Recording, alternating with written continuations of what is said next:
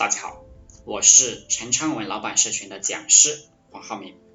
今天跟大家聊的话题是，这是一个用结果衡量的世界。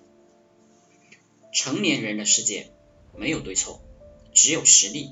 丛林法则，有本事你就上，没本事就下。战斗都是靠实力取胜的，没有说是靠技巧取胜的。金钱是。检验结果的唯一铁证，而不是你的才华啊无处安放或生不逢时的哀叹和借口。为了赚钱，我们付出绝对的代价，拼命奔跑。金钱比大多数人的肉体、灵魂都昂贵，都纯洁。大多数人一生的机会并不多，即便是你聪明。有才华、肯努力，也不一定有机会。能赚钱还要靠些外力，要逆袭，个人能力太小，要有整合资源的能力。你有没有碰到对的人、对的事、对的物？人家配合你吗？少一环，你都可能一直不会成功。想要做成一件事，需要很多人帮助。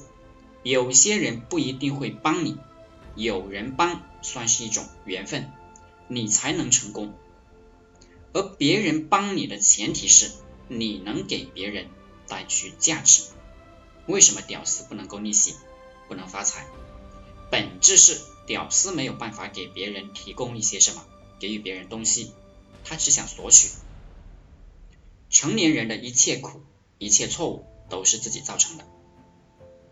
收入低也是自己造成的，别知道去，别只知道去怪罪别人。做任何一件事都是需要资本的，不是谁都可以去和马云说话的，因为大家的成本不一样，筹码不一样，等级不一样。有些人就是搞不清楚这个点，害得大家很尴尬。从商业的角度去看问题。从盈利亏损的角度去看问题，很多事情就明白了。我们用人举例，很容易被自己的错觉误导。我们现在用汽车来举例，我们知道汽车有售价几万块钱的 QQ 汽车，也有售价一千万的兰博基尼跑车。那么请问，难道 QQ 汽车不想提高售价到一千万？一辆吗？当然想。那么为什么 QQ 汽车不把自己的售价标个一千万一辆？因为他知道啊，因为 QQ 汽车他知道自己不值这个钱。